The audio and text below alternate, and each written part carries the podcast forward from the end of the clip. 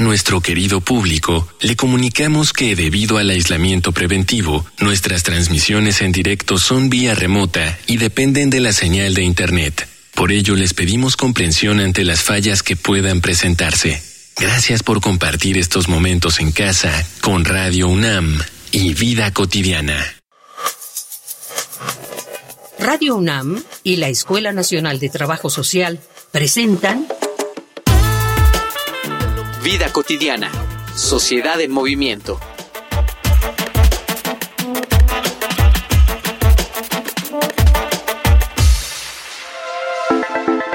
Hay un aspecto de la nueva normalidad que probablemente no habíamos contemplado, que el regreso a nuestras actividades cotidianas implicarían retomar una serie de rutinas a las que la población ya estaba desacostumbrada.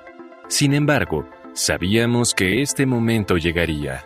Pero, ¿ocurre igual con los niños? Los menos afectados tuvieron que lidiar con ver su vida confinada a las paredes de su hogar y a adaptarse a un nuevo modelo educativo para el cual ni ellos, ni sus profesores, ni las autoridades estaban preparados.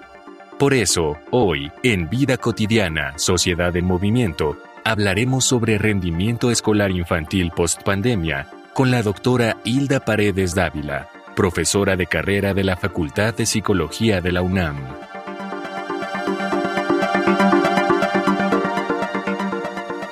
Muy bonita tarde, y es viernes, viernes de vida cotidiana. Soy Ángeles Casillas, me da muchísimo gusto que nos sigan.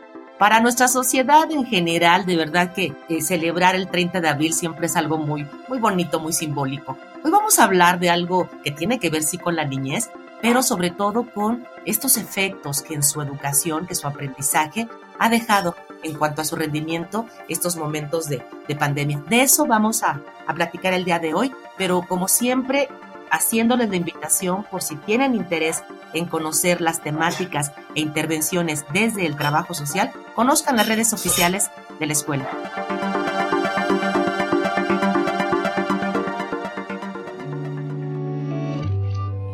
Facebook, Escuela Nacional de Trabajo Social, ENTS, UNAM. Twitter, arroba ENTS, UNAM Oficial. Instagram, ENTS, UNAM Oficial.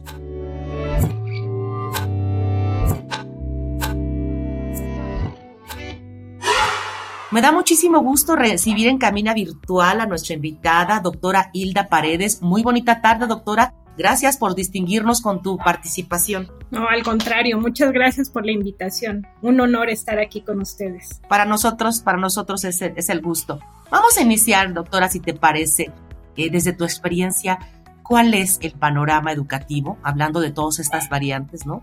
De aprendizajes, de rezago, de aprovechamiento escolar, inclusive, ¿por qué no decirlo?, de ánimo, de motivación para el estudio derivado de la pandemia. Adelante. Muchas gracias. Pues sí, vivimos una situación que no nos la esperábamos. A todos nos cayó de sorpresa y en las escuelas esto eh, tampoco fue nuevo para ellos, ¿no? Ellos también tuvieron que enfrentarse a esta situación de estar cerradas las escuelas y de no saber en qué momento se podría ya abrir. Pues emitieron diversos acuerdos. Uno fue en el mes de marzo, el primer acuerdo, en donde se suspendían las clases. Esta suspensión se hizo hasta el 30 de abril Después otro acuerdo se hizo en mayo, en donde se decían que, bueno, las fechas iban a quedar sujetas a, la cuestión de cómo iba a ir siendo esta pandemia, todo esto en el 2020, hasta que eh, ya se estableció que eh, para el ciclo 2021-2022, pues ya los alumnos podrían empezar a estar trabajando,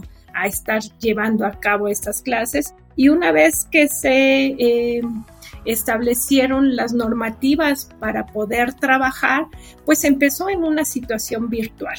Ya habíamos tenido, si muchos recordarán que en el 2009 también hubo una suspensión de eh, estas clases, pero el impacto no fue tan fuerte como ahora lo llevamos a cabo en estos dos años, en 2009 por la pandemia del H1N1 se cerraron también las clases, se cerraron también las escuelas, pero ahora fue un tiempo mucho mayor. Y bueno, pues esto eh, está afectando no solamente a las escuelas de México, sino a las escuelas de todo el mundo. Ya UNICEF ha hecho investigaciones de qué es lo que está pasando en la educación en los diversos países, en los diversos continentes, en Asia, en Europa, en África, en Latinoamérica, eh, se sabe que la educación se ha visto gravemente afectada.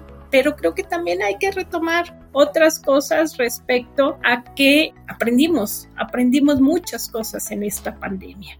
El rezago académico, sí, es algo que está presente y sobre todo algo que preocupa y preocupa a muchos países es el abandono escolar que se dio después de esta pandemia. Después de dos años de la pandemia, muchos niños, niñas y adolescentes no regresaron a la escuela. Y entonces estas son las medidas urgentes que hay que tomar para que no se dé este abandono, sino retenerlos en la escuela.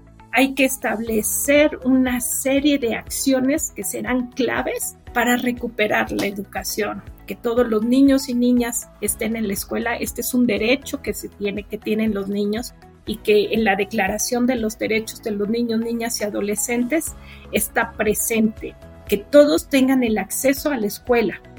Otra acción será evaluar los niveles de aprendizaje de los niños, las niñas y los adolescentes, priorizar qué es lo que deben de aprender los niños en la escuela. Y bueno, aquí nos da para mucho de decir cuál es el papel de la, cuál es la función de la escuela a partir de esta pandemia. Y creo que algo que quedó muy claro es que los niños no solamente aprenden en las escuelas, ahora aprendieron en su casa, aprendieron a través de la tecnología. Se sabía desde hace tiempo y hay muchas investigaciones de la importancia de la educación digital, pero eh, no la habíamos llevado a cabo. Entonces, ahora con todos los pros y los contras que esto implica de una educación basada en la tecnología, pues lo estuvimos llevando a cabo. Hay que también desarrollar en estos niños, niñas y adolescentes este bienestar para que todos estén en condiciones de aprender. Qué interesante lo que nos comentas, doctora. Evidentemente esto sí preocupa, este abandono del que tú nos comentabas, vamos a seguir platicando acerca de cómo podemos identificar estos aspectos vinculados con este, con este abandono, pero antes voy a invitarte a ti, voy a invitar a nuestro muy bonito público a que escuchemos datos vinculados con esta temática. Vamos a una infografía social. Infografía social. Una de las consecuencias más graves de la pandemia de COVID-19 que apenas comienza a vislumbrarse es el rezago educativo. Además de afectar el aprendizaje de las futuras generaciones, profundizará la desigualdad económica en México, aun cuando los niños, niñas y adolescentes no están entre las principales víctimas directas del virus, el rezago educativo ha provocado abandono escolar, falta de socialización, estrés y ansiedad. América Latina es una de las regiones del mundo que interrumpió por más tiempo las clases presenciales, en promedio 56 semanas de interrupción parcial o social, generando retraso en el aprendizaje, en el desarrollo de habilidades cognitivas y riesgo de aumento del abandono escolar. Por supuesto, se intentó implementar diferentes modalidades de aprendizaje a distancia, a través de los medios de comunicación convencionales como la radio y televisión, pero sobre todo por medio de plataformas en línea, lo cual ya era en sí un problema, pues hizo más evidente las desigualdades en el acceso, uso y aprovechamiento de Internet. De acuerdo con estimaciones del Banco Mundial, la crisis sanitaria provocó en México un rezago que equivale a dos años de escolaridad. Y según el informe antes de la pandemia, los mexicanos alcanzaban en promedio aprendizajes correspondientes a tercero de secundaria. Hoy, su conocimiento llegará solo al equivalente a primero de secundaria. El Banco Interamericano de Desarrollo informó que alrededor de 628 mil jóvenes de entre 6 y 17 años han interrumpido sus estudios. Una disminución de esta magnitud representa un retroceso de 13 años en el nivel de asistencia escolar y significa que durante su vida laboral se podrían reducir sus ingresos en un 8% anual. Además, también debemos esperar graves consecuencias a nivel económico debido a la falta de desarrollo educativo, pues según las estimaciones de la Organización para la Cooperación y el Desarrollo, el costo podría ser de hasta 136% del Producto Interno Bruto. En un nuevo estudio, la Agencia de la ONU para la Infancia analiza el impacto educativo de la COVID-19 en 32 países pobres y de ingresos medios, y concluye que, si no se toman medidas, la educación, en muchos lugares, puede pasar de ser el gran nivelador a crear la gran división entre los niños que tienen un aprendizaje adecuado y los que no.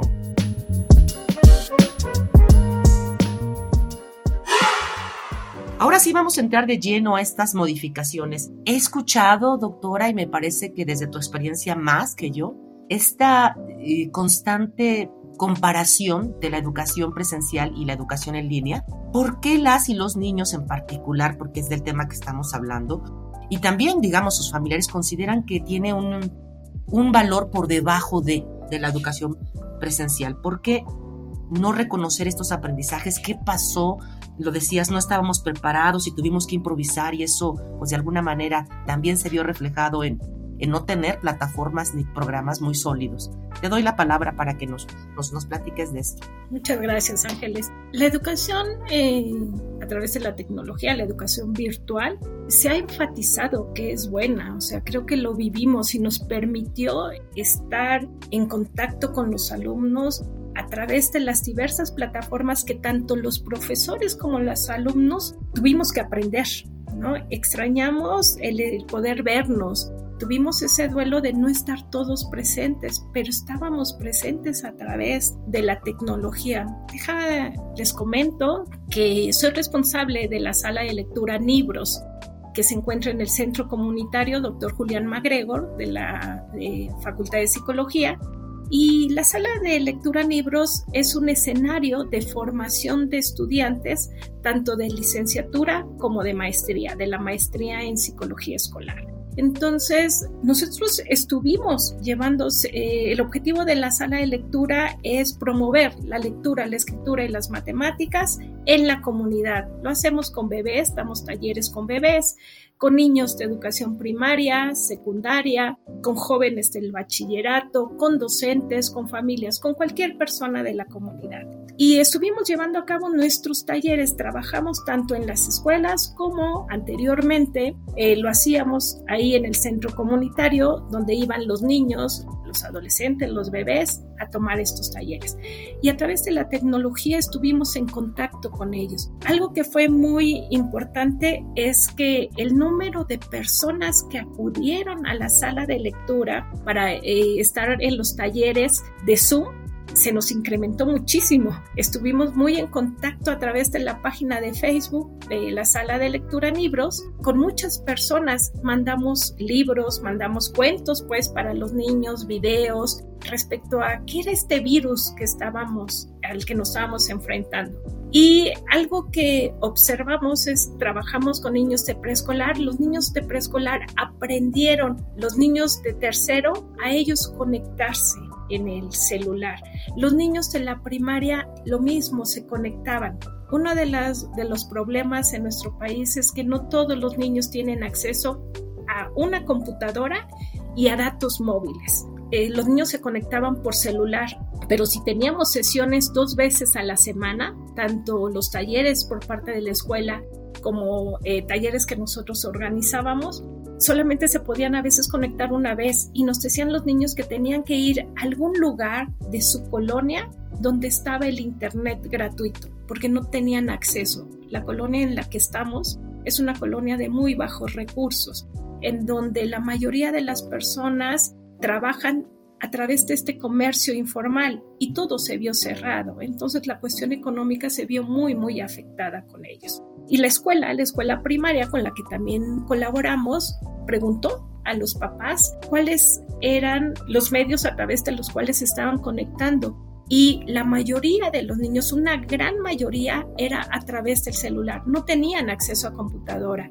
Cuando les pedían trabajos en computadoras, lo que hacían era ir a la papelería de la colonia o a esto que se conoce como café internet, pero eh, pues estaban cerrados, entonces lo hacían a través del celular. Entonces ese es uno de los problemas que eh, enfrentamos en esta pandemia, el acceso a la tecnología y el acceso a, a los datos móviles. Pero una de las cosas buenas es que esto que les comentaba, que tuvimos acceso a muchas personas, en uno de los talleres que se llamó el fantabuloso Club de los Libros, que lo llevó a cabo mi alumna Taira y mi alumna Cecil del Prado, leyeron el libro de Nada Personal.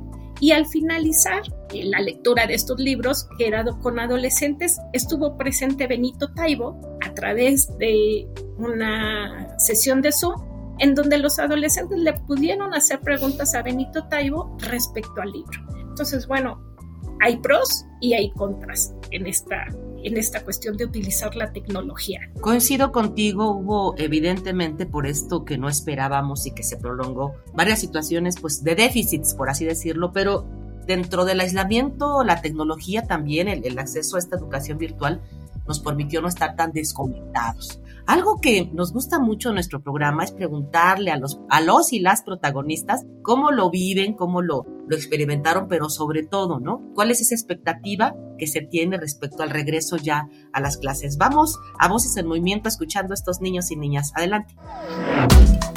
Voces en Movimiento. Hola, mi nombre es Regina y voy en segundo año de secundaria. Con las clases virtuales yo me sentí un poco más estresada, pero también bien porque me despertaba un poco tarde. Pues yo sentí que le dedicaba más tiempo ahorita que estábamos en línea porque dejaban mucha tarea a cada maestro y peor en secundaria ya que son como 13 maestros.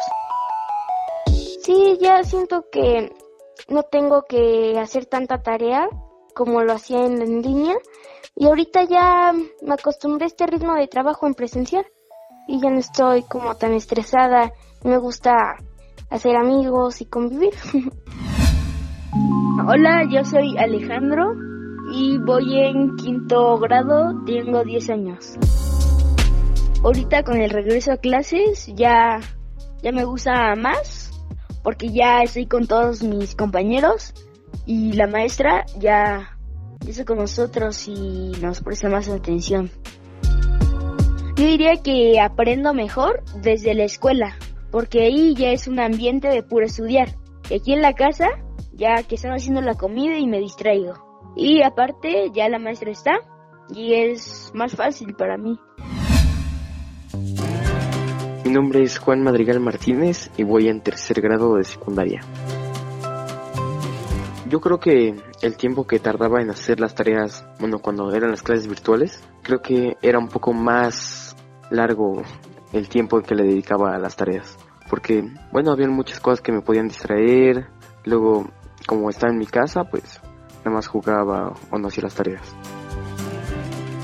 Yo cuando regresé a las clases presenciales, la verdad que sí me sentí bastante bien, bastante seguro. Habían buenas medidas en mi escuela y también pues sí, ya extrañaba estar con mis amigos, con mis compañeros y claro que era como una gran diferencia en comparación a las clases virtuales. Aquí ya ponías más atención, no había tantos distractores, estaba el maestro enfrente de ti, personalmente explicándote. Yo creo que a mí me gustó más. Qué interesante estos testimonios. Vamos a entrar a la recta final de nuestro programa y me gustaría mucho, doctora, que nos pudieras platicar un poquito. ¿Hay una expectativa de poder transitar a la educación mixta? Como tú lo decías, hay muchas ventajas también del trabajo en línea, otras tantas que tienen que ver con procesos de socialización en el cara a cara. ¿Tú crees que en esta, nueva normalidad, como le llaman, apostemos a este tipo de educación mixta? Sí, y, yo impulsaría que eh, apostemos a esta educación mixta.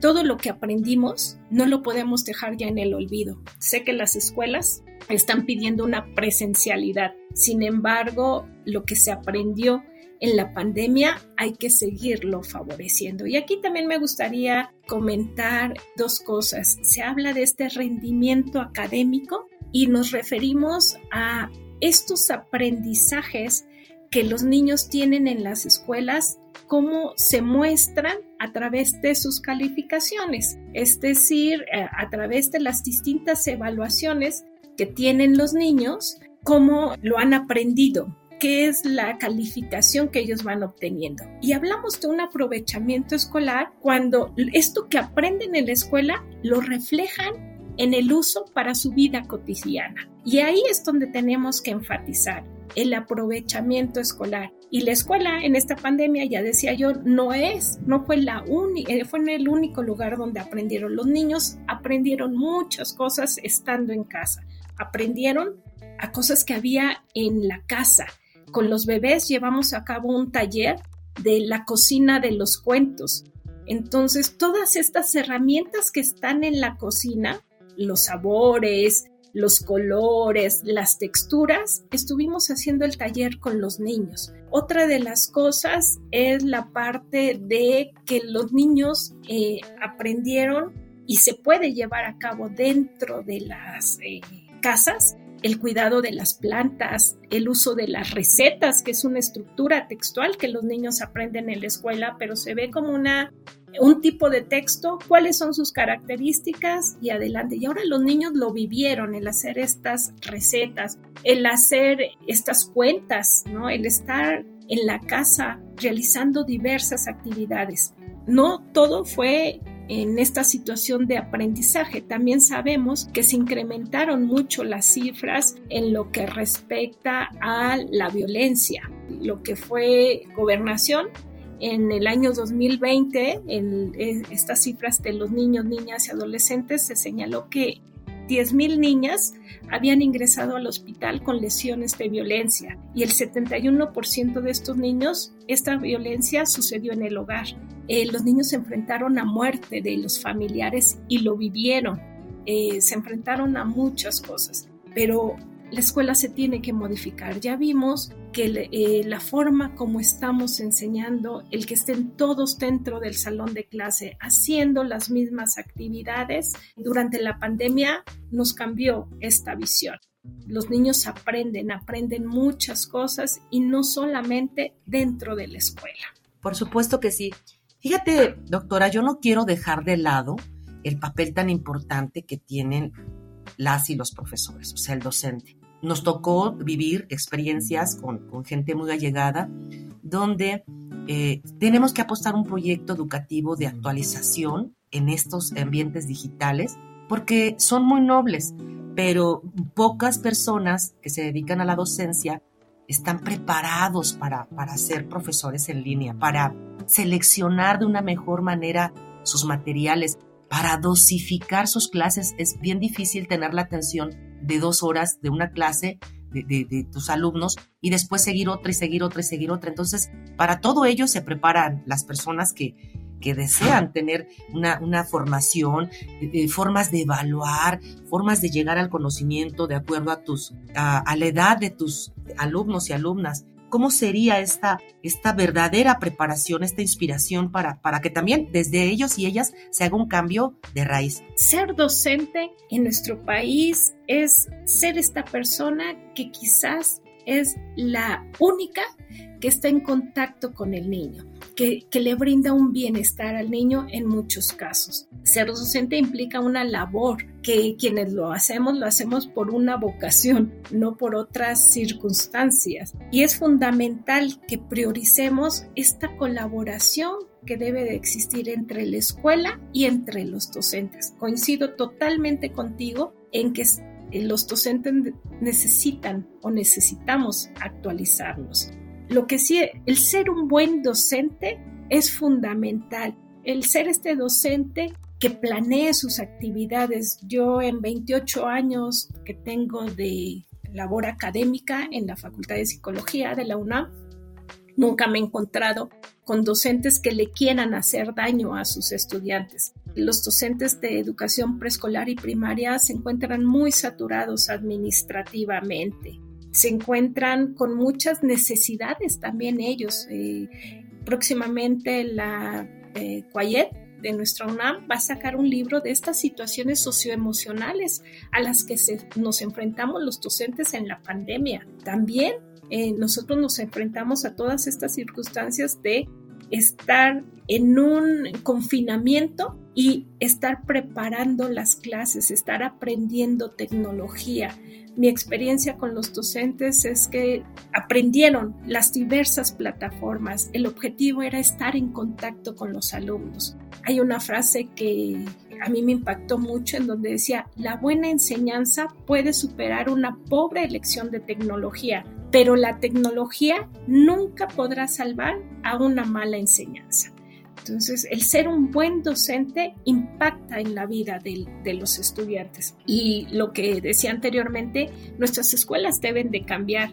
Veamos cómo son nuestras escuelas, están cerradas, tocamos y solamente abren una ventanita y ya nos dicen si podemos o no pasar, si tenemos una cita con la profesora, etcétera. Pero no hay este vínculo entre la escuela y la familia, de tener este acceso a las aulas, de tener este acceso a saber lo que se están haciendo. Hace dos semanas en el preescolar, donde trabajamos, que está junto a un al mercado de la bola, las mamás fueron para ver cómo trabajaban sus niños, ¿no? ¿Qué era lo que hacían? Y fue muy impactante ver cómo las mamás actuaban como las maestras y se enfrentaban a 15 niños y decían, bueno, la maestra está todo el tiempo con los niños aquí trabajando, eh, las mamás tratando de apoyar a los niños en las respuestas.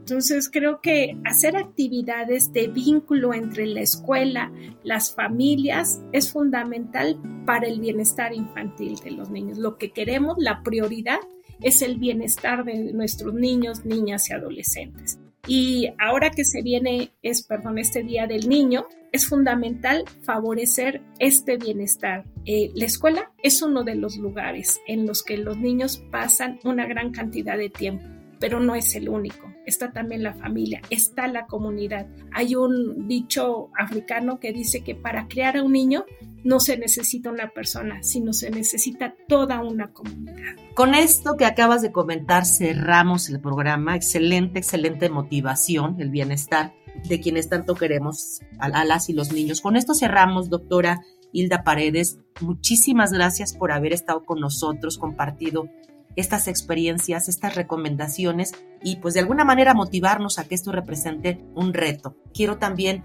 agradecer a quienes hacen posible en producción nuestro programa, nuestra productora Ivonne Gallardo, la información que nos prepara Carolina Cortés, Carla Angélica Tobar, obviamente bajo la coordinación de Roxana Merina. Yo soy Ángeles Casillas. Gracias a quienes siguen siempre nuestro programa. Yo confío en que podamos coincidir el próximo viernes, ya lo saben, por el 96.1 FM. Sigan con Radio UNAM. Vida cotidiana, sociedad en movimiento es una coproducción entre Radio UNAM y la Escuela Nacional de Trabajo Social.